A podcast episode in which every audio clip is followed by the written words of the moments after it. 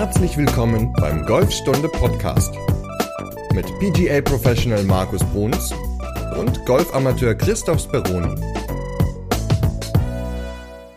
Folge 73. Heute geht es direkt zwischen die Ohren, denn wir reden über die mentalen Aspekte des Golfspiels. Nicht wahr, Markus? Moin. Ja, ganz genau. Moin, Chris. Ja, die mentalen Aspekte des Golfspielens, ein, ein spannendes Thema, wobei wir haben so ein paar äh, Ideen rausgesucht, die, glaube ich, jeder Golfer gebrauchen kann. Was ist denn mentale Stärke? Äh, in welchem Zusammenhang steht die? Was kann man vielleicht machen? Woraus kann man lernen, um einfach sein, sein Spiel mental auf ein anderes Niveau, anderes Level zu heben? Und da haben wir uns immer mal so ein paar Ideen rausgesucht, die wir dann ganz gerne heute mit euch äh, nicht besprechen, aber euch ein bisschen erzählen wollen, damit ihr natürlich besser werdet. Ja, cool. Was ist denn eigentlich mentale Stärke für dich oder der mentale Aspekt? Welchen Einfluss nimmt denn das so aufs Golfspiel ein, würdest du sagen? 80 Prozent? Also Was? 70? 70, 80 Prozent? Ja, schon. Also ich finde, klar, äh, Technik, logisch, gar keine Frage. Aber wenn das Mentale nicht passt, passt auch die Technik nicht mehr. Das ist mein, sind meine Gedanken. Also ich kann technisch noch so gut sein und einen super Golfschwung haben, ähm, so wie ein Adam Scott oder so, wunderschön anzusehen. Aber wenn es dann mal mental nicht passt, dann geht auch ein Putt nicht rein und da kann mein Golfschwung noch so schön sein. Äh, da muss alles irgendwie zusammenspielen. Und ich sage mal so 70, also für mich sind 70, 80 Prozent auf dem Platz ja, das muss man dazu sagen, ist äh, für mich mental. Ja, okay, so gesehen hast du natürlich recht. Ja, jetzt auf der Driving Range ja nicht, ne? Ich meine, das ist jetzt Nein, das meine ich ja nicht. Nein, aber so wie du es gesagt hast, das kann man sich ja eigentlich fast wie eine Multiplikation vorstellen und mit vier Faktoren. Und der eine Faktor ist das Mentale. Und wenn das natürlich null ist, ist das Ergebnis dann auch null. Ne? Genauso, wenn ich halt mental richtig toll bin, aber null Technik habe, dann ist das Ergebnis halt dann auch schlecht. Ja, genau. Also die Jungs auf der Tour gewinnen Turniere aufgrund ihrer Einstellung. Ja, klar, sie machen schlechte Schläge, gar keine Frage, aber sie müssen sich aus diesen schlechten Situationen befreien. Das können sie meistens auch sehr gut und müssen dann natürlich sehen, dass sie dann mental positiv weiterspielen und sich nicht darüber aufregen, was, was vorher war. Und ja, da, das ist bei uns ja auch nicht anders. Also bei Amateuren ist es ja auch nicht viel anders. Da haben wir einfach mal geguckt, ob wir da euch helfen können in dem Bereich. Und du hast ja jetzt das Mentale angesprochen und die Technik.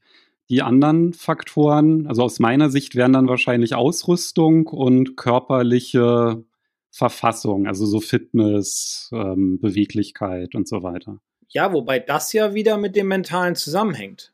Gehen wir mal weg, kurz weg vom Golf und äh, so in den, ja, denken wir mal an uns selbst, so, was wir haben wir in der letzten Zeit gemacht, wenn wir laufen gegangen sind, wie hat dann unser Geist reagiert oder wenn wir einen schönen Spaziergang gemacht haben, was ist dann mit unserem Geist passiert?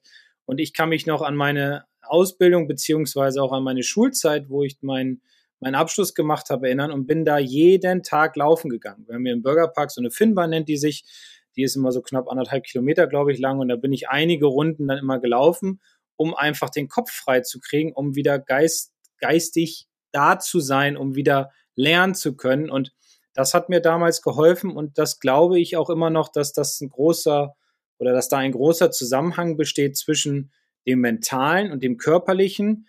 Denn wenn ich eine gute körperliche Leistungsfähigkeit vorweisen kann, also ich sag mal, mich gesund ernähre, joggen gehe, also nebenbei Sport mache oder Tennis spiele oder viele Spaziergänge mache oder einfach nur in die Natur rausgehe, dann hilft mir das auch mental stärker zu sein, beziehungsweise auch entspannter dann an alle anderen Dinge herangehen zu können, um mit freiem Kopf wieder neue Ziele zu erreichen.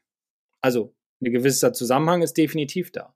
Ja, also der Zusammenhang auf jeden Fall. Also ich hatte jetzt auch eher daran gedacht, was so die körperliche Leistungsfähigkeit ist in Bezug aufs Golfspiel. Also wenn ich halt zum Beispiel mit einer künstlichen Hüfte spiele oder so, oder ich hatte mal einen Bänderriss im Sprunggelenk, dann habe ich dann natürlich körperliche Einschränkungen, die sich natürlich dann halt auch auf mein Golfspiel auswirken können. Oder wenn ich zum Beispiel nicht ganz so beweglich bin, dann kann ich halt vielleicht ja eine bestimmte Technik auch gar nicht umsetzen. Also in dem Sinne bin ich in Anführungszeichen so gefangen ne, von den, von meinen Rahmenbedingungen, meinen persönlichen, aber kann natürlich trotzdem mental total gut drauf sein. Ja, definitiv. Also das, äh, gut, man muss dann halt sehen, wenn man jetzt äh, leistungsfähig eingeschränkt ist, was du sagtest, mit einer, mental, äh, mit einer mentalen Hüfte. Künstliche Mentalität, genau. Ja. Künstlich, mit, mit, einer Metallhüfte wollte ich sagen. Nein, mit einer künstlichen Hüfte oder, oder, oder Schulterproblem oder was auch immer. Da muss man natürlich gucken, dass man ja einen Schwung bekommt, der, der auf die Person zugeschnitten ist und dadurch dann halt auch viel Angst weggeht, es könnte wehtun. Ja, weil das spielt ja auch bei vielen eine Rolle. Ich habe auch einige Leute, die haben eine künstliche Hüfte zum Beispiel, einige haben auch neue Knie. Und bei einigen funktioniert es super, die machen sich überhaupt gar keine Gedanken darüber. Andere sind dann schon eher ein bisschen zurückhaltend in ihrer Bewegung, weil sie halt Angst haben, es könnte was wehtun, wobei sie genau wissen, es wird nichts passieren und es wird auch nichts wehtun. Ja, also eigentlich kann man ja dann so sagen, dass die körperliche Verfassung, das ist halt eher so ein langfristiger Aspekt. Also einige Aspekte kann man dann halt auch gar nicht verbessern in dem Fall. Die Ausrüstung ist wahrscheinlich das, was am einfachsten geht, einfach Fitting machen. Ja. Und ja, die Golftechnik ist natürlich auch immer was, was halt sehr, sehr viel Übung braucht. Das heißt, der mentale Aspekt ist im Grunde diese Variable, die es auf jeder Runde gibt und die dann halt entscheidet, wie viel von meinem von meiner aktuellen Leistungsfähigkeit im Golfspiel kann ich überhaupt abrufen. Vielleicht kann man das ja so eingrenzen. Genau. Und da fällt mir gerade ein schönes Beispiel ein, weil wir waren ja, heute ist Montag der 17. und letzte Woche Montag haben wir beide uns ja in Semlin getroffen, wo äh, wir hinfahren durften, also nach Brandenburg. Und da ganz kurz war es ja so, dass ab Loch 2 ein älteres Ehepaar ja hinter uns war, die sehr, sehr schnell unterwegs waren. Wir sind mit dem E-Card gefahren, haben nebenbei noch ein paar andere Dinge gemacht, da kommen wir später nochmal drauf.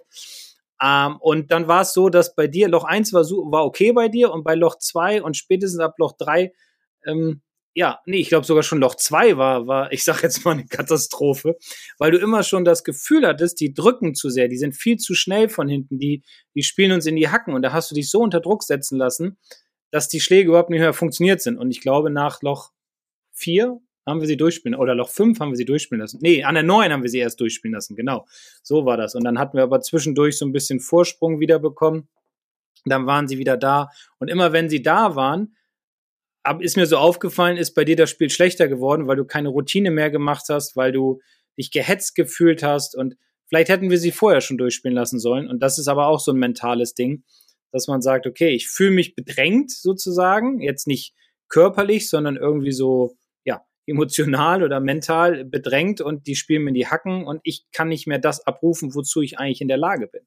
Also da ist ja auch ganz viel Mentales dabei, ne? dass man da auch versucht, irgendwie eine Regelung für sich zu finden. Ja, genau. Ja, also genau über dieses Ehepaar, als wir im Kart gefahren sind, an uns vorbeigezogen ist. Ja, ganz sowas nicht, aber da kommen wir ja dann in einer extra Folge dazu, weil wir haben ja was ganz Besonderes gemacht, als wir in Semlin waren. Wir haben nämlich direkt auf dem Platz zwei Podcast-Folgen aufgenommen.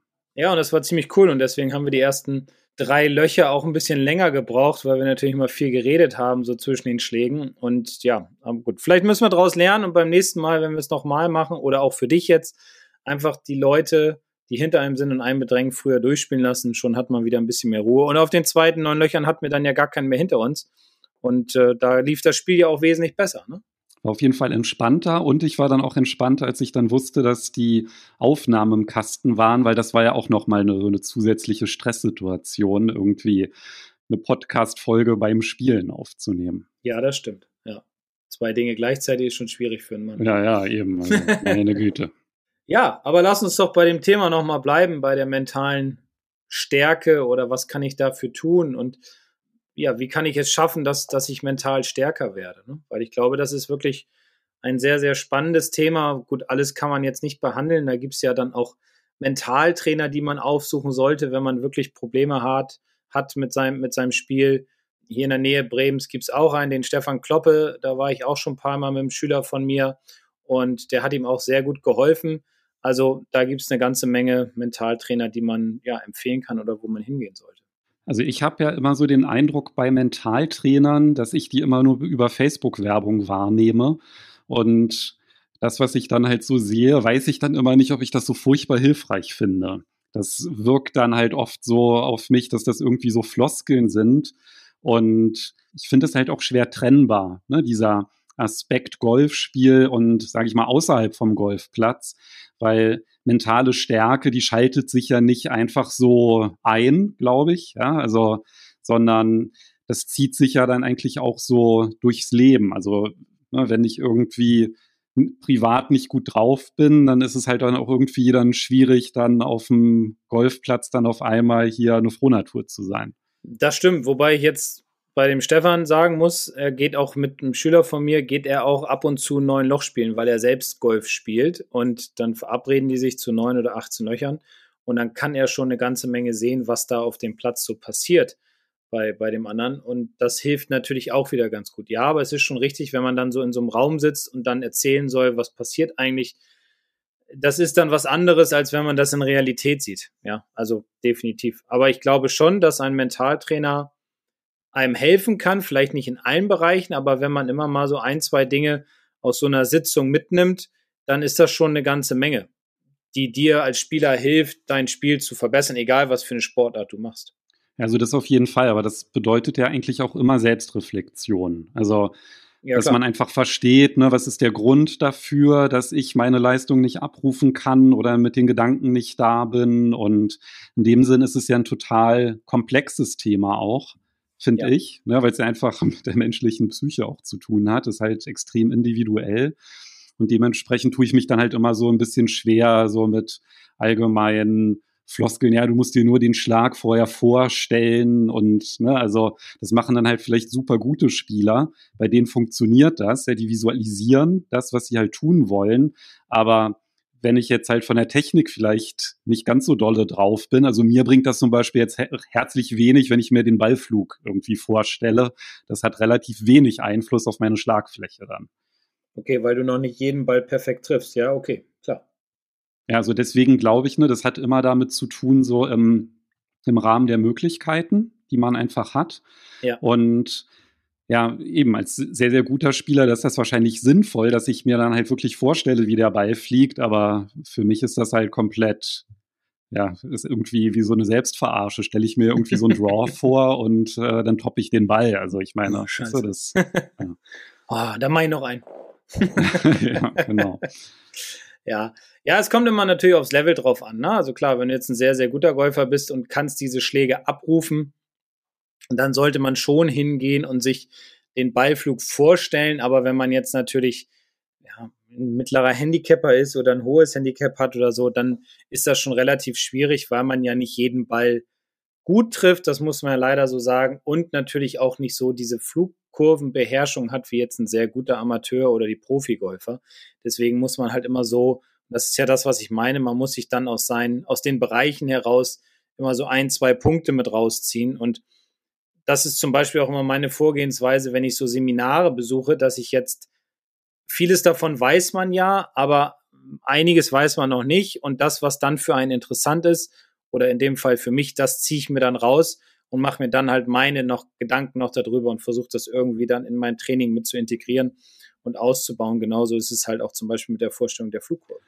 Würdest du mir denn zustimmen, dass zur mentalen Stärke auch gehört, dass man seine Stärken und Schwächen kennt?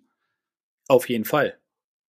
Also, es heißt ja so schön, Stärken, Stärken und Schwächen muss man auch stärken. Also, das heißt, wenn ich jetzt einen schlechten Schlag, also ne, nicht einen schlechten Schlag habe, sondern zum Beispiel nicht gut im Chippen bin, dann kann ich jetzt nicht sagen, ich trainiere das nicht, sondern ich muss das auch stärken. Also muss ich das auch trainieren. Ja, und natürlich ist es ganz, ganz wichtig, dass man seine Stärken, aber vor allem auch seine Schwächen kennen muss und sich diese auch eingestehen muss. Das heißt, man muss aus diesen Schwächen lernen. Also äh, ja, aus Fehlern lernen zum Beispiel, das hängt ja auch mit der Schwäche zusammen, aber vor allem auch in dem Bereich des Golfes, was ich gerade sagte, zum Beispiel beim Chippen, dass man nicht hingeht und sagt, okay, Chippen trainiere ich jetzt mal nicht, weil davon habe ich ja nur, ich sag mal, drei Schläge pro Runde, das ist egal, dann nehme ich halt meinen Putter aus dem Vorgrün oder aus dem, aus dem Semiraff, was ums Grün herum ist, dann wird das schon funktionieren und das, das finde ich den falschen Ansatz, denn auch das sollte man trainieren, um halt diese Schwäche, damit diese Stech Schwäche weniger wird.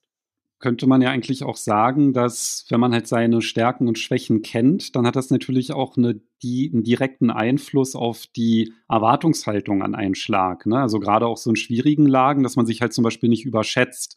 Also ich finde, das ist halt auch so etwas, was man einfach lernen muss, ja, dass wenn man zum Beispiel auf der Driving Range einfach einen Ball nach dem nächsten schlägt, jetzt ohne Routine, dann merkt man sich ja meistens nur die gut getroffenen Bälle. Ja, und dann, also ging mir so am Anfang, dann dachte ich, oh ja, ich kann jetzt hier den, den super langen Schlag, ja, und versuche das dann auf dem Platz rauszuholen, dann klappt das nicht. Und dann hatte ich ja im Grunde auch eine andere Erwartungshaltung. Und das finde ich halt auch extrem wichtig, auch mit der Tagesform sich einfach einschätzen zu können dass man sich dann halt auch nicht zu sehr über einen schlechten Schlag ärgert, beziehungsweise dass man halt auch nicht vielleicht mit einer viel zu hohen Erwartungshaltung an den Schlag rangeht. Also auch dieses Einschätzen der, der Stärken und Schwächen ist, finde ich halt auch so ganz relevant, was halt so die Platzstrategie auch so ein bisschen angeht. Ja, auf jeden Fall. Also es gibt genügend Situationen, die ich jetzt erzählen, erzählen könnte, aber dann ja, wäre diese Podcast-Folge wahrscheinlich drei bis fünf Stunden lang, die ich erlebt habe auf dem Platz bei Schülern, die sich selbst überschätzt haben. Eine Situation ist mir immer noch in Erinnerung, das ist, weiß ich nicht, sieben, acht Jahre her, in Osnabrück war das mit der Juniorenmannschaft, damals gab es das noch, äh, waren wir eigentlich so mit das beste Team aus Sieke. Aber am, am dritten Loch haben wir im Grunde das Turnier schon verloren gehabt, weil es war nämlich so, die haben klassischen Vierer gespielt, also man spielt dann ja immer abwechselnd. Und der eine hat abgeschlagen, ein bisschen nach rechts, das war so ein Dogleg nach links unten. Und dann lag der Ball zwischen Bäumen. In Osnabrück, in dem Golfclub, gibt es halt nur Bäume. Also da ist, glaube ich, kein Fairway so richtig breit, ähm, sondern alles sehr, sehr eng und waldig. So, und dann bin ich mitgegangen und durfte auch teachen, beziehungsweise coachen, teachen ja nicht coachen. Und dann habe ich gesagt, pass auf, mach es ganz simpel, klassischer Vierer, du chippst den Ball einfach nach links raus und dann spielt Malte hieß der andere, spielt dann den dritten aufs Grün, mit dem Pitch spielt er einen Boogie und seid ihr ein über und fertig. Und dann sagte der Spieler, nee, nee, ich hau den hier durch eine Lücke zwischen drei Bäumen durch. Also zwei Bäume standen links, einer stand rechts und er wollte ihn so da durchhucken und wollte ihn dann praktisch mit dem Fairway runterrollen lassen Richtung Grün. Dann haben wir diskutiert, habe ich gesagt, wenn du das machst, okay, dann gehe ich einfach mal weg und äh, lass dich machen und dann werden wir nachher sehen, wie das funktioniert. Und sagte, ja, auf der Range und so, wenn wir so Training machen, dann klappt das neun von zehn Mal. Ich sage, alles klar, viel Spaß. Was passiert? Er trifft den Baum, der knallt zurück auf ein anderes Fairway, was nebenan ist. Sie spielen irgendwie eine sieben, glaube ich, an dem Loch waren drei über und sind nicht mehr aus diesem negativen Strudel rausgekommen, weil sie sich in dem Moment einfach selbst überschätzt haben. Klar, junge Leute, 17, 18 Jahre alt, wollen dicken Max machen und dann, dann passiert halt so eine Scheiße auf gut Deutsch gesagt. Und ich war ziemlich stinkig in dem Moment, weil wir eigentlich das Turnier hätten locker gewinnen können. Aber im Nachhinein waren sie so reflektiert, dass sie gesagt haben, okay, Markus, du hast vollkommen recht gehabt. Es war blöd, wir haben zwei Schläge verschenkt. Vielleicht hätten wir auch sogar noch ein paar gespielt. Also wir haben zwei bis drei Schläge verschenkt. Das darf uns nie wieder vorkommen. Und das ist aber auch etwas ganz, ganz Positives, ähm, von der Selbstüberschätzung hinzugehen, zu sagen, okay, ich lerne aus meinen Fehlern. Weil das ist ja auch eine ganz wichtige mentale Sache, um mentale Stärke aufzubauen. Weil lerne ich nicht aus meinen Fehlern, sondern mache diesen Schlag vielleicht dann nochmal, obwohl ich ihn ja gar nicht jedes Mal auf der Driving Range trainiere, weil so ein Hook um die Bäume, wo kann man den auf der Range trainieren? Dann ist man selbst schuld. Wenn ich aber sage, okay, den mache ich nie wieder, sondern ich lerne draus, ich erinnere mich an die Situation zurück, ich chip den einfach raus aufs Fairway, akzeptiere, dass ich jetzt einen Bogey spiele und, und gut ist. Und das ist auch ein ganz wichtiger Punkt im mentalen Bereich, aus seinen eigenen Fehlern zu lernen.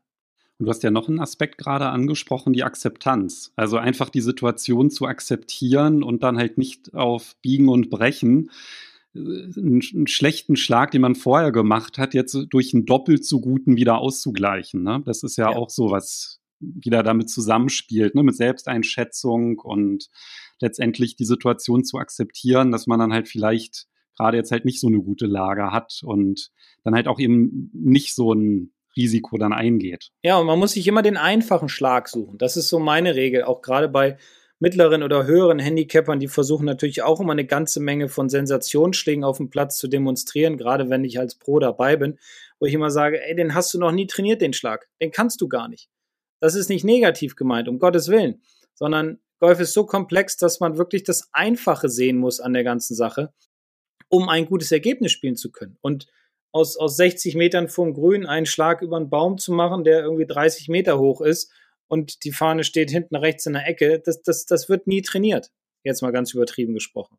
Lieber den Chip nach links, wenn es nicht unterm Baum durchgeht und dann einen drauf und akzeptieren, dass man halt ein oder zwei Schläge mehr hat. Aber es ist was Positives, weil man spielt das Loch zu Ende. Ja, und man haut den Ball vielleicht nicht getoppt in den Baum oder man toppt ihn übers Grün ins Aus oder so.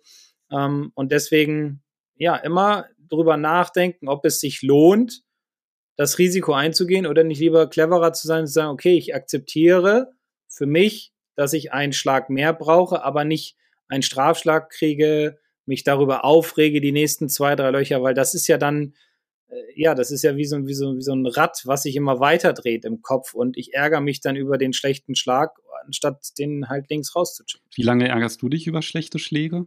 Ich habe mein, mein, Mo also ich habe mein Motto verändert. Mein Motto ist inzwischen so, dass wenn ich einen schlechten Schlag gemacht habe, dann sage ich, okay, der Schlag ist passiert, ich kann es nicht mehr ändern, ich stecke den Schläger in die Tasche und dann gehe ich weiter. So, das ist, dann mache ich mir auch keine Gedanken mehr drüber. Weil dann muss ich sehen, dass ich aus diesem schlechten Schlag meine Lehren ziehe und sage, okay, beim nächsten Mal muss ich woanders hinspielen. Und natürlich dann auch sage, okay, jetzt gehe ich zu meinem nächsten Ball, also nächsten Schlag und versuche jetzt das Beste aus dieser misslichen Situation zu machen. Weil je länger ich mich darüber aufrege, umso schlechter wird mein Spiel dann im Nachhinein. Und warum ich eben so gelacht habe, weil ich früher als Amateur mich natürlich tierisch immer geärgert habe bei großen Turnieren, dass ich so schlechte Schläge gemacht habe und am Ende einer Runde habe ich mich dann über die schlechte Runde geärgert, was dann wirklich immer eine ganze Zeit gedauert hat. Und häufig lag es nur an einem einzigen Golfschlag. Und das ist es nicht wert, eine Runde zu versauen wegen einem schlechten Schlag. Und daraus muss man lernen, dass man sagt, okay, ich muss diesen Schlag abhaken und mein Motto ist, Schläger in die Tasche stecken und der Schlag ist vorbei. Weil dann denke ich nicht mehr drüber nach, dann, dann laufe ich einfach und habe ja keinen Schläger mehr in der Hand. Der Schlag ist geschehen und ich kann es nicht mehr ändern. Vielleicht muss ich vorher was an meiner Routine verändern, vielleicht muss ich eine andere Atmung haben, andere Gedanken, was auch immer, keine Ahnung. Aber sobald der Golfschläger in der Tasche steckt, ist für mich der Golfschlag vorbei und das empfehle ich auch meinen Schülern. Ansonsten finde ich auch mal ganz hilfreich diesen Tipp der Zehn-Schritte-Regel, dass man halt sagt, wenn man halt einen schlechten Schlag hat und zum Beispiel damit große Schwierigkeiten hat, ne, seinen Ärger ja zu, also unterdrücken ist ja dann auch nicht gut, ne? Aber also wenn man halt vielleicht Probleme damit hat, cool zu bleiben, das ist vielleicht die richtigere Formulierung, dass man dann sich sagt, okay, ich gebe mir zehn Schritte, um mich zu ärgern über meinen Schlag. Ja, dann zählt man da mit und nach dem zehnten Schritt sagt man, okay, und jetzt gehe ich in die neue Situation rein. Ja, und irgendwann durch das Zählen vergisst man dann den Schlag.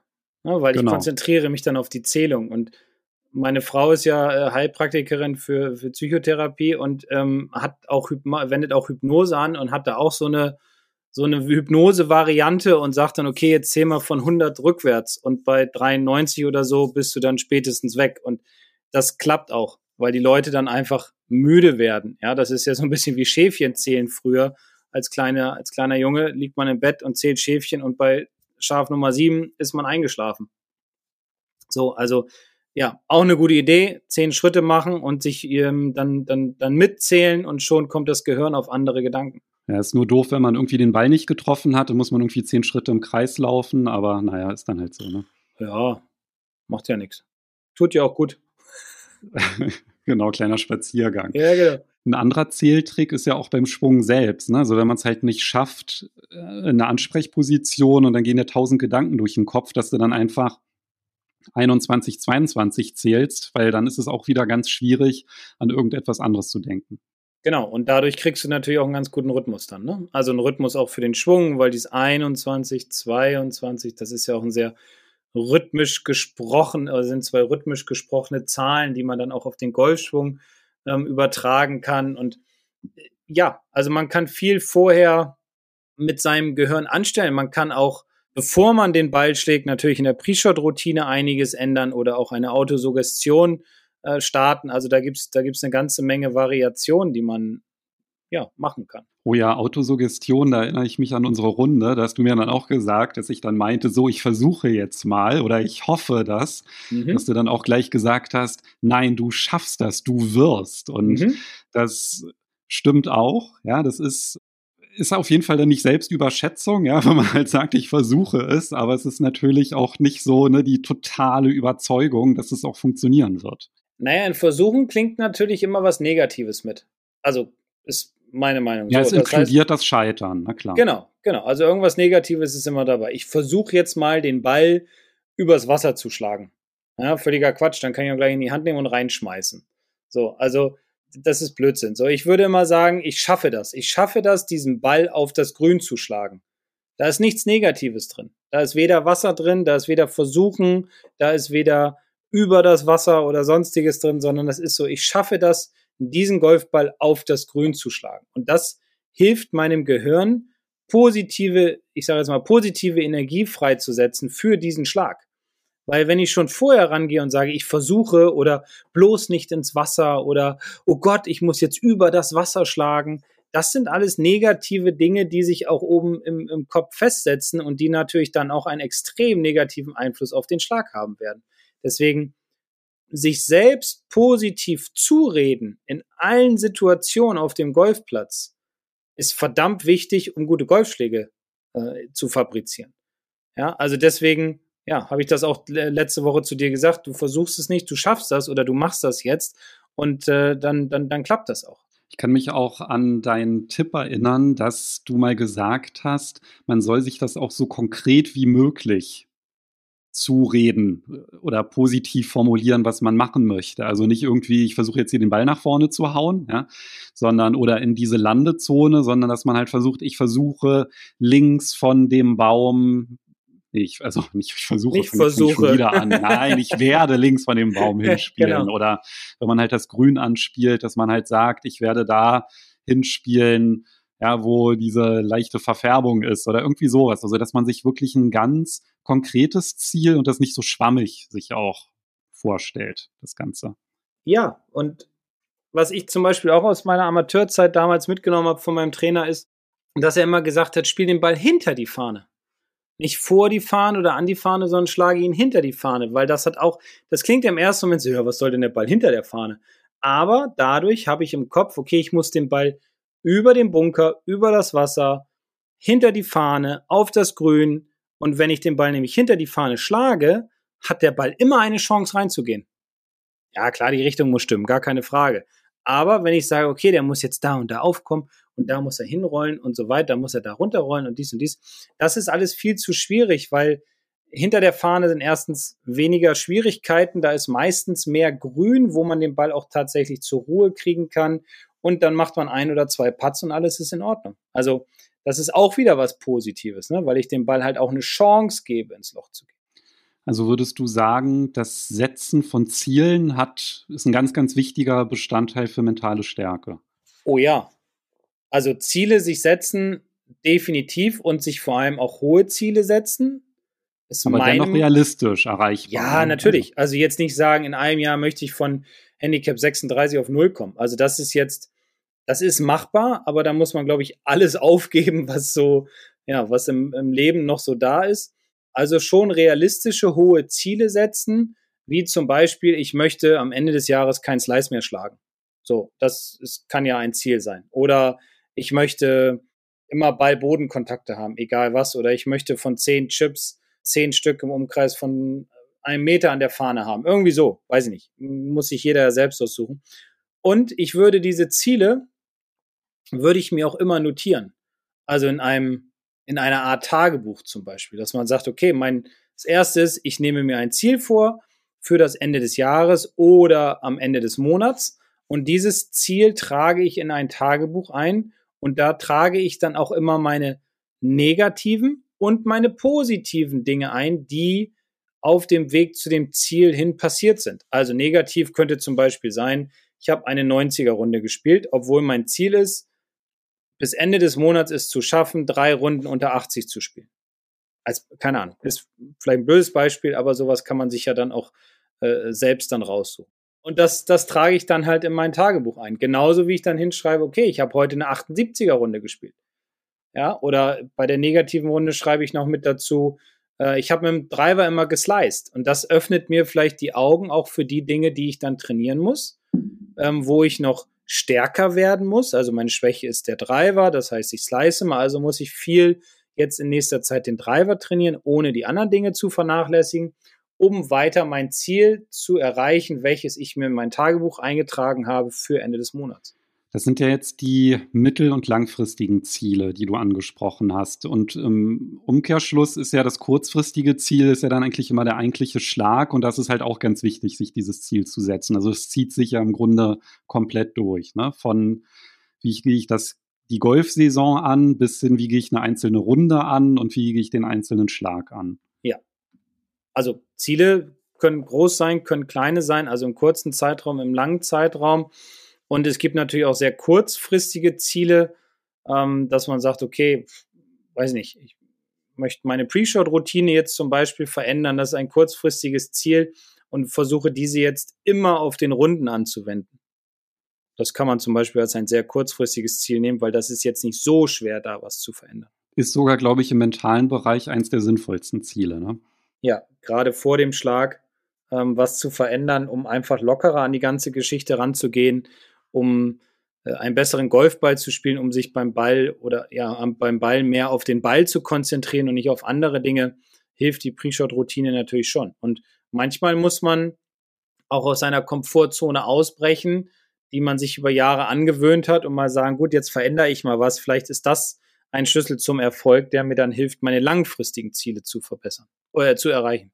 Genau, das ist ja dann schon fast so eine strategische Betrachtung, ne, wie man einfach sein, mehr aus seinem Potenzial herausholen kann. Aber vielleicht können wir ja noch mal so auf ein paar Punkte eingehen, die vielleicht nicht ganz so strategisch sind im Bereich Ziele, also langfristige Ziele, sondern halt ganz, ganz konkret auf einer Runde, wie zum Beispiel mit dieser Zehn-Schritte-Regel, dass man da seinen Frust rauslässt, dass man dem im mhm. Rahmen auch gibt, um das abzuschließen. Gibt es aus deiner Sicht noch andere Tipps so für Amateure, die sich gut umsetzen lassen auf dem Platz? Organisation. also das finde ich auch immer ein ganz wichtiges Thema, gerade ja, für mental ist so meine Erfahrung, sich zu organisieren. Also das heißt, sich keinen Stress aufzubauen am Ball. So zum Beispiel, wenn ich jetzt am ersten Abschlag stecke ich mir immer drei oder vier Tees in die Hosentasche. Sobald ein oder zwei kaputt sind, gehe ich zu meiner Tasche und hole mir zwei neue raus. Das und hat jetzt nichts in die, in die rechte Hosentasche, ja, wohlgemerkt, genau. weil du so genau. organisiert bist, genau. dass du da nicht anfängst, mit deinem Golfhandschuh in der Tasche rumzuzuppeln. Richtig. So, und dann habe ich auf jeden Fall genügend Tees in der Tasche, weil ich habe es auch schon häufig festgestellt, dass die Leute sich nur eins in die Hosentasche stecken, am nächsten Abschlag stehen sie dann auf der Abschlagsfläche, oh, ich habe kein Tee, müssen wieder zurück zum Trolley, oh Mist, da kommen ja schon die anderen. So, dann ist da schon eine gewisse Drucksituation. Das ist auch mental. Ja, ich baue mir unbewusst Druck auf, was, was überhaupt nicht nötig ist. Deswegen immer darauf achten, dass genügend Tees in der von Rechtshänder rechten Hosentasche sind. Denn, wie du ja schon gesagt hast, an der linken Hand tragen wir unseren Handschuh und wenn wir in der linken Hosentasche unsere Tees haben und vor den Handschuh angezogen haben, dann ziehen wir womöglich alle Tees raus, bleiben im Handschuh hängen, die Tasche kommt raus, wir müssen erstmal wieder aufräumen. Also deswegen Tees immer in die rechte Hosentasche. Pitchgabel habe ich in meiner linken Hosentasche, so wie Beimarker auch, weil ich beim Putten immer meinen Handschuh ausziehe. Aber wenn man den Handschuh nicht auszieht beim Putten, dann hat man halt alles in der rechten Hosentasche. Dazu gehört zum Beispiel auch immer nach dem Schlag den Schläger putzen. Ja, weil da habe ich noch Zeit, weil meine Kollegen halt auch noch spielen müssen und nicht erst am nächsten Ball ankommt mein Schläger putzen, weil da bleiben mir nur 40 Sekunden Zeit für meinen Schlag. Kostet mich auch wieder mentale Stärke auf dem Weg zum, zum nächsten Schlag vielleicht sich schon mal, zum Beispiel mache ich das immer, wenn ich zum Grün hingehe, gucke ich mir immer schon mal von außen auf dem Weg zu dem Punkt, wo ich meinen Wagen abstellen will, schon mal so ein bisschen das Grün an. Wie ist das Gefälle? Geht's bergauf? Geht's bergab? Liegt der Ball auf einem Buckel? Steckt die Fahne auf einem Buckel? Wie ist das gerade aufgebaut, das Grün und so weiter? Und auf dem Weg zum Ball hole ich dann schon, nachdem ich vorher meinen Handschuh ausgezogen habe, meine Pitchgabel und meinen Ballmarker raus. Markiere erst meinen Ball, stecke in die Hosentasche und dann ähm, mache ich die Pitchmarke weg und gucke mir dann meine Linie an. Also das ist natürlich ein Fluss und den man sich über eine ganze Zeit angewöhnen muss. Aber ich finde es ganz, ganz wichtig, gerade in diesen Bereichen auch viel zu arbeiten, um einfach dann sich am Ball wirklich nur noch auf den Schlag konzentrieren zu können und nicht darüber nachdenken zu müssen, okay, habe ich jetzt genügend Tees in der Tasche? Ach scheiße, jetzt sind die in der linken Hosentasche, jetzt muss ich den Handschuh wieder ausziehen. Weißt du, das ist einfach viel zu viel Stress, der da aufkommt und Stress ist einfach nicht gut für unser Gehirn und, und für unsere Leistungsfähigkeit. Ja, letztendlich zapft das ja Hirnkapazitäten ab. Ja, wenn ich ganz viele Sachen mir jedes Mal neu überlegen muss, dann ja, bleibt mir natürlich weniger Energie, um dann halt fokussierten Schlag auszuführen. Und deswegen sind ja auch eigentlich alle unerwarteten Ereignisse dann etwas, was einem auch dann total aus der Fassung bringen kann. Ja, der Klassiker ist ja auch, mein Ball liegt hinterm Grün und ich habe dann meinen Back äh, schon mal seitlich abgestellt, damit ich das dann habe für nächsten Abschlag und nehme meinen Wedge und meinen Putter mit, um dann Zeit zu sparen. Ja, dann führe ich da schön meinen Chip aus und lass meinen Wedge liegen. Ja, und dann ja. irgendwie an der nächsten Bahn habe ich eine Annäherung und dann merke ich, scheiße, wo ist denn mein Wedge? Und dann fällt einem ein, ach scheiße, das liegt ja auf der, ja, vielleicht sogar zwei Bahnen zurück. Und dann damit dann irgendwie so umzugehen, ist natürlich extrem schwierig. Ja, total ätzend. Also da empfehle ich dann auch immer meinen Schülern, okay, achtet drauf, dass ihr beide Schläger wieder mitnehmt, bevor ihr puttet und legt den Schläger entweder aufs Grün in Richtung nächsten Abschlag oder auf die Fahne, wenn man sie rauszieht. So kann man keinen Schläger vergessen. Und so ist alles ganz entspannt. Genau, dass man einfach auftritt im Zweifel, falls man nicht dran denkt. Ja, genau, ganz genau. Ich hatte das mal, dass mir vorm Turnier ist mir der Driverkopf abgebrochen beim Aufwärmen. Oh. Das hat mich einfach aus der Bahn da noch geworfen. Ja, klar, du warst dann durcheinander, weil dein Spiel, der, der Driver war kaputt, dein Spiel war irgendwie ja, oder du hattest Angst, dass dein Spiel nicht mehr so ist, wie es eigentlich sein sollte, ne? Ja, dass man einfach mit dieser Situation, es ist im Kopf, wie gehe ich denn damit um und sich ja, genau. da nicht aus der Ruhe bringen zu lassen, das auch zu akzeptieren wie einen schlechten Schlag, ja, dass es halt eben so ist. Ja, ich glaube, das hat natürlich dann auch was so mit mentaler Stärke, sich da einfach nicht aus dem Konzept bringen zu lassen. Das ist aber natürlich total schwierig, gerade wenn man im Golfspielen anfängt, weil da ist ja irgendwie alles eine totale Ablenkung. Ja, oh, das ist ein Greenkeeper, der fährt da lang, dann ist man ja schon nervös. Ne? Also.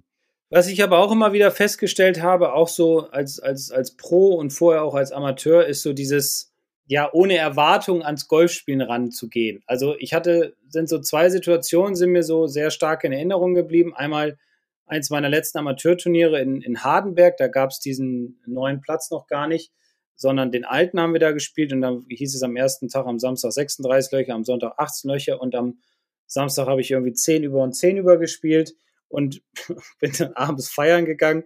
In Göttingen kann man das ja ganz gut und bin am nächsten Tag einfach total ohne Erwartung, einfach so auch so ein bisschen antriebslos, bocklos, muss ich gestehen, auf den Platz gegangen und habe dann Platzrekord gespielt von vier unter und das war so ja der erste Gedanke, okay, man muss einfach wesentlich entspannter an die ganze Sache rangehen und darf sich nicht schon vorstellen, wie alles so funktioniert auf dem Platz, weil wenn das dann halt nicht mehr ist, dann ist man nicht mehr bei 100 Prozent, sondern ist dann irgendwo nur noch bei 70 und das ärgert einen dann natürlich. Und deswegen dieses, ja, erwartungslos nenne ich es mal oder ohne Erwartung, ohne Hintergedanken auf den Golfplatz gehen und man spielt am Ende viel besser. Oder Zweites war, als ich schon Pro war, da war in Heinmühlen ein Pro-Am und ich bin 20 Minuten, eine halbe Stunde, ich glaube, ich habe es schon mal erzählt, vorm Abschlag auf den Parkplatz gefahren, weil ich im Stau stand. Weil auf einer zweispurigen oder einspurigen Landstraße dann im Endeffekt war ein Unfall passiert und wir mussten Umweg fahren von einer Dreiviertelstunde.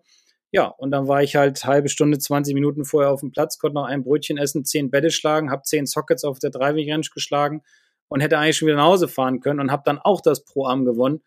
Und weil ich mir überhaupt keine Gedanken gemacht habe. Ich hatte kein Ziel an dem Punkt. So, also ich hatte keine Erwartung an mich selbst. Ziel war der falsche Gedanke. Ich hatte keine Erwartung an mich selbst, dass ich sage, okay, ich bin gut drauf, ich kann das heute gewinnen, sondern das war so, okay, ich habe zehn Sockets geschlagen. Ach du Scheiße, wie soll das jetzt hier auf dem Platz eigentlich werden? Das ist ja dann total peinlich. So, das war die einzige, der einzige Gedanke. Und dann wurde es irgendwann so, dass ich gesagt habe, okay, ich spiele einfach, kann es jetzt nicht mehr ändern ich sehe das jetzt als äh, Spaß an, ich genieße das Ganze jetzt und ja, habe dann das Turnier dann noch gewonnen. Müsste, hättest du dir irgendwie systematischer zugute machen müssen, den Fakt? Also einfach immer jemanden bitten, vorm Turnier deine Reifen zu zerstechen oder ja. so, damit du dann deine Topleistung abrufst. Ja, kann sein. Also ohne, ohne Hintergedanken, ohne Erwartung auf den Platz gehen, ist, glaube ich, wir hatten ja auch schon mal in einer vorherigen oder in einer früheren Folge drüber gesprochen, ist, glaube ich, schon, schon was ganz, ganz Positives, weil wenn man sich zu viele Gedanken darüber macht, zum Beispiel sich auch abends hinsetzt und sagt, okay, an Loch 1, da schlage ich einen Driver ab, den schlage ich so auf 200 Meter, so ein bisschen rechts vom Bunker, ja, und dann habe ich einen 100 Meter Pitch ins Grün, so, und dann landet der Ball im Bunker. Dann ist der Plan ja im Grunde schon erstmal hinüber. Ne? Also, ich glaube, wenn man viel, viel weniger Erwartung an sich und an sein Golfspiel hat, dann spielt man wesentlich besser und wesentlich befreiter, als wenn man sich von Anfang an unter Druck setzt. Das widerspricht ja so ein bisschen das mit dem Ziele setzen, ne?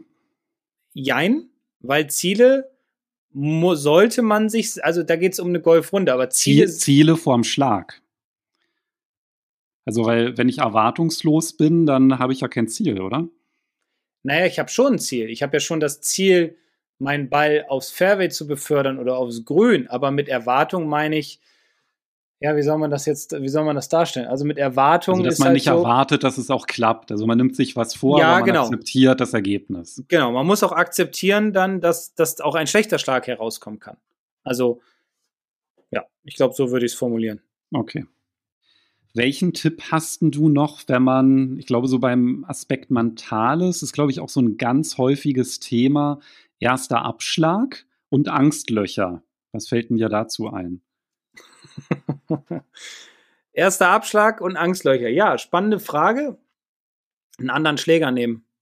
Also, um ins Spiel reinzukommen, würde ich auf dem ersten Abschlag vielleicht nicht unbedingt den Schläger nehmen, den ich immer in Einspielrunden nehme oder immer in Privatrunden, sondern, also ich, ich, kann es ja mal so beschreiben. Bei uns ein Sieke Loch 1 ist bei 100, knapp 180 Meter ist ein Bunker.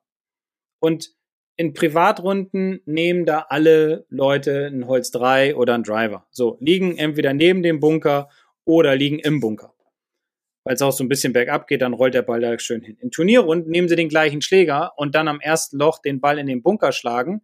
Ein Fairway-Bunker, der sehr tief ist, wo ich dann auf ein circa 120 Meter entferntes Grün schlagen muss, wo direkt davor ein Wasser ist und was auch noch, ja, ich sag mal 10, 15 Meter tiefer liegt, das ist schon ein harter Golfschlag. Und deswegen würde ich da zum Beispiel empfehlen, nicht den Driver zu nehmen, sondern vielleicht nur einen Hybrid abzuschlagen, damit man erstmal in das Spiel hineinkommt. Also den Ball halt aufs Fairway platzieren oder ins Semiraff, das ist ja egal. Hauptsache der Ball ist dann erstmal weiter spielbar. Und erstmal in den Schwung kommen, in den Rhythmus kommen, ins Turnier hineinkommen und sich nicht gleich schon am ersten Loch so einen Frust aufzubauen. Okay, also die Sicherheitsvariante. Ganz genau. Ja, und, und das Thema ähm, Angstlöcher, das finde ich auch wiederum ganz spannend. Auch da habe ich schon einige Erfahrungen machen dürfen mit verschiedenen Schülern, dass die immer gesagt haben, ja, ich schlage hier immer mit meinem Driver ab und ich schlage hier von zehn Mal, schlage ich neun Mal ins Aus. Und da habe ich gesagt, gut, dann nimm doch einfach mal ein Holz 3 oder Holz 5. Und dann guckten die Leute mich an und sagen, was ist das denn für ein Schwachsinn? Damit komme ich doch dann gar nicht mit dem zweiten Schlag zum Grün. Und dann muss ich einfach stark bleiben und sagen, okay, hier sind zehn Bälle. Wir schlagen jetzt mal zehn Bälle von diesem Abschlag ab mit deinem Holz 5 oder Holz 3 oder Hybrid, was auch immer. Muss man halt gucken, wie lang das Loch ist und wo die Gefahren so liegen. Ähm, und dann sind sie immer überrascht, dass dann tatsächlich sieben oder acht Bälle so gut liegen, dass sie einen ganz, ganz sicheren Schlag ins Grün haben. Und dann auch nicht denken oder dann nicht ein Holz hinterher schlagen müssen, was man ja manchmal glaubt, wenn man keinen Driver nimmt, sondern dann vielleicht so tatsächlich nur ein Eisen 7 oder Eisen 6 ins Grün haben, an langen paar vier Löchern. Und das Ganze dann, ja, sich nach was Neuem anfühlt, aber auch nach was Positivem. Ja, weil ich da ja auch mein, mein Gehirn so ein bisschen umpole, also auf was Neues fokussiere, neue Konzentration aufbringen für einen neuen Schlag. Und wenn dieser Schlag funktioniert oder diese Schläge, dann bleibe ich dann auch dabei und habe meinen Driver an dem Loch, lasse ich ihn einfach in der Tasche stecken und nehme dann in Zukunft einen anderen Schläger. Also letztendlich auch die Strategie insgesamt. Ne? Also das kann ja dann auch sein, dass man dann einfach sagt, naja, dann versuch's halt mit einem Schlag mehr das Grün zu erreichen. Ist ja auch völlig legitim, ist ja immer noch besser, als den Ball dann ins Wasser zu schlagen beispielsweise. Ja, definitiv. Ist ja auch so ein bisschen, ja, ohne Erwartung spielen, ne? weil die meisten wollen ja Pass spielen. So und ähm, wenn ich dann halt an dem Loch ein Boogie spiele oder ein Double Boogie, kann es mir aber erlauben, weil dann kriege ich immer noch genügend Punkte dafür. Ja, ist doch alles in Ordnung. Besser als einen Ball ins Wasser zu schlagen und äh, keinen Punkt zu kriegen. Also da dann eigentlich auch die Bahn einfach neu kennenlernen, ne? dass man halt nicht immer, also wenn man immer das Gleiche macht und was anderes erwartet, ist es ja auch nicht unbedingt sonderlich clever. Und das ist ja genau, was du meintest, aus den Fehlern zu lernen. Ganz genau. Ja, also das ist natürlich etwas ganz Wichtiges und dann noch ganz kurz, das war mal ein ganz interessantes Interview auch von, von Martin Keimer damals zu seinen großen oder starken Zeiten, wo er Ryder Cups gewonnen hat und Majors und Players und so und Nummer eins der Welt war, da hieß es, da wurde sein Trainer gefragt, was denn eine Stärke von Martin ist. Äh, und da hat der Günther Kessler gesagt, ja, eine Stärke ist, dass er nie einen Fehler zweimal macht. Also, wenn er einen schlechten Schlag hat, dann akzeptiert er den und versucht beim nächsten Mal diesen Schlag nicht mehr zu machen, sondern dann halt etwas anderes zu machen. Also das Gegenteil von mir aus, was auch immer. Mhm. Aber so hat er halt damals seinen, äh, seinen Erfolg beschrieben. Ganz wichtiger Punkt. Und ich fand auch ganz spannend, wenn du jetzt gerade von anderen berichtest. Ich hatte ja mich mal sehr intensiv mit dem Claudio Konsul unterhalten, beziehungsweise wir haben ja sogar einen Online-Kurs zusammen produziert, den man auch in der Akademie findet. Und der war ja auch ja, deutscher Meister, italienischer Meister und so weiter. Also bei den Amateuren. Und der hat mir halt auch gesagt, was ihm immer ganz stark auffällt, ist nach der Runde, dass wenn man halt so fragt, na, wie war deine Runde, dass es dann ganz viele gibt, die anfangen zu erzählen, oh ja, ich habe den Ball ins Ausgeschlagen, zweimal und, an, und dann habe ich den da ins Wasserhindernis und, oh, und dann habe ich so einen kurzen Putt verzogen, dass die halt im Grunde alle ihre schlechten Schläge aufzählen. Und da meinte er halt auch, das ist ganz, ganz wichtig fürs Unterbewusstsein, dass man sich halt auf die positiven Dinge konzentriert und dass man halt versucht, sich an die positiven Dinge der Runde zu erinnern. Ja, und das ist ja ganz selten, dass man hört, du, ich hatte so einen super Chip, den habe ich einen halben Meter an die Fahne gespielt oder irgendwie sowas.